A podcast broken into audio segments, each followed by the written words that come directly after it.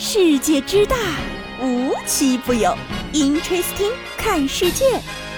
本节目由喜马拉雅青岛独家出品。Hello，大家好，欢迎收听今天的 Interesting，我是悠悠。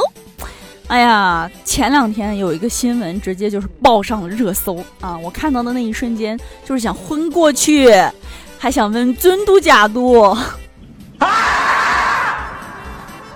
没错，又是调休。只不过啊，我真的觉得这调休一次比一次过分了。我点进热搜的时候，我甚至开始怀疑我自己的眼睛。什么除夕不放假 啊？合理吗？啊！而且有网友还很搞笑的在下面调侃说：“哎呀，这次谈办公室恋情的人有福了啊！除夕呢，你们可以一起在办公室包饺子，一起说朋友们，我想你们了，就是一起过大年啊。”哎，我就真是觉得大家都是苦中作乐，而且我在网上看到了很多网友就关于这个调休、除夕不放假的一些发疯状态。这个国家发改委也做了一些回应啊，说这个调休呢是为了让大家获得一个最长时间的假期，说今年的春节假期呢是有史以来最长的，没错，长到除夕我们都不用回家了。是很想哭，你懂吗？就是过年的意义，我觉得就是除夕的时候，一家人围坐在一起包包饺子聊聊天儿。哎，结果今年呢，我们需要跟同事们坐在办公室一起包包饺子聊聊天儿。还有一个更搞笑的事情啊，就是邻国哎，韩国又被骂上了热搜。之前呢，很多上热搜呢，是因为他们想要申遗一些所谓不是他们国家的东西啊。然后这次被骂上热搜呢，其实也与我们无关，也与他们无关，就单纯是不小心挨着了。因为这次呢，正好韩国出了一个他们春节期间的政策，有一条叫做补休，哎，和我们的调休呢，就形成了鲜明的对比。他们的春节假期有一天呢是占用了周六日，所以呢他们又多补了一天，补回了占用的这一天。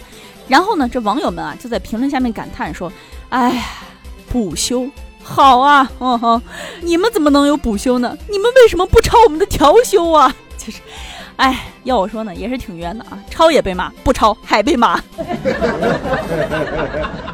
所以这一切事情的根源啊，我觉得就是痛苦，哎，就是大家觉得上班很痛苦。”但是啊，对一位同志来说，痛苦是他灵感的来源。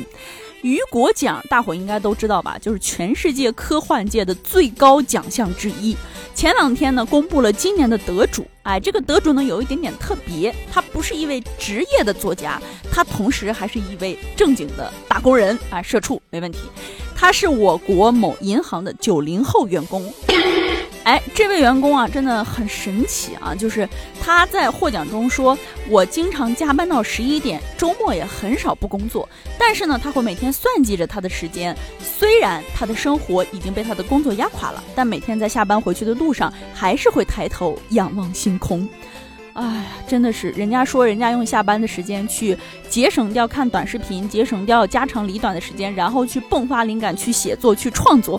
我真的觉得人家是把上班的痛苦变成了动力，然后写科幻拿大奖。哎，我的转化方式就是上班痛苦，回家只想大吃特吃，然后结果长了二十斤肥肉，泪目了呀，家人们！就是同样是上班，为啥差这么多呀？哎，接下来呢，要给大家一条提示啊，就是生病千万切记别看假医生，要认真的看他的营业执照是不是正经执照啊啊！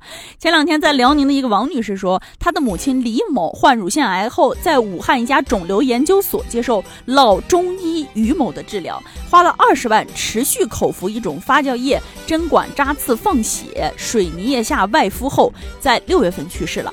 死因的原因呢是乳腺癌引起的梗阻性黄疸。当地医生提醒说，你们遭遇了骗子。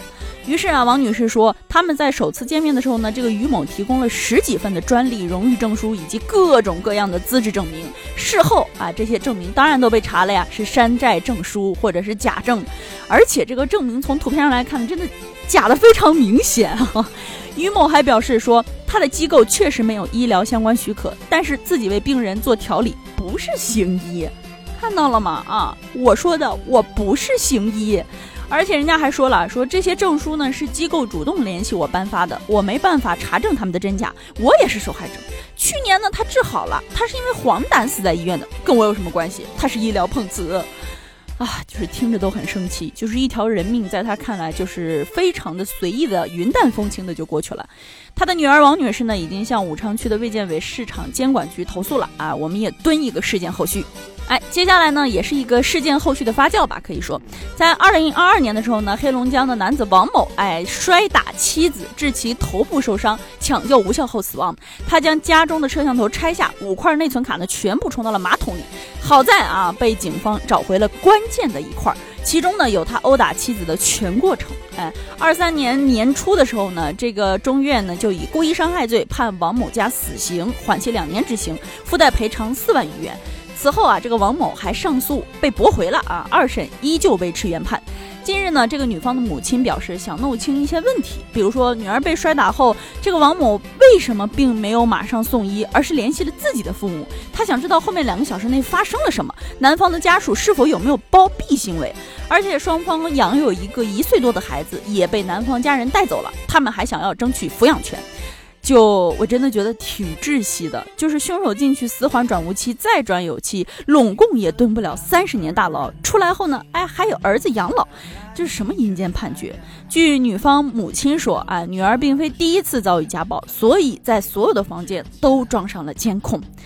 哎，我只能一声叹息啊！我真的觉得家暴只有零次和无数次，谁也不能保证你下一次是一身淤青还是没了啊！就像前两天也有刷到了那个《我是检察官》，里面也有一个遭到家暴的女士。幸运的是，就是她报警了；更幸运的是，她遇到了一个非常负责的法官和检察官，不是和稀泥。最后，那个屡次打人、扬言带刀刺伤人且真的携带柴刀出现的男人，被判了一年六个月啊，就是让人非常的爽的一个结局。哎，要不说呢，就是一定要认清是人是鬼啊。好了，今天节目呢到这里就结束了，我们下期节目再见，拜拜。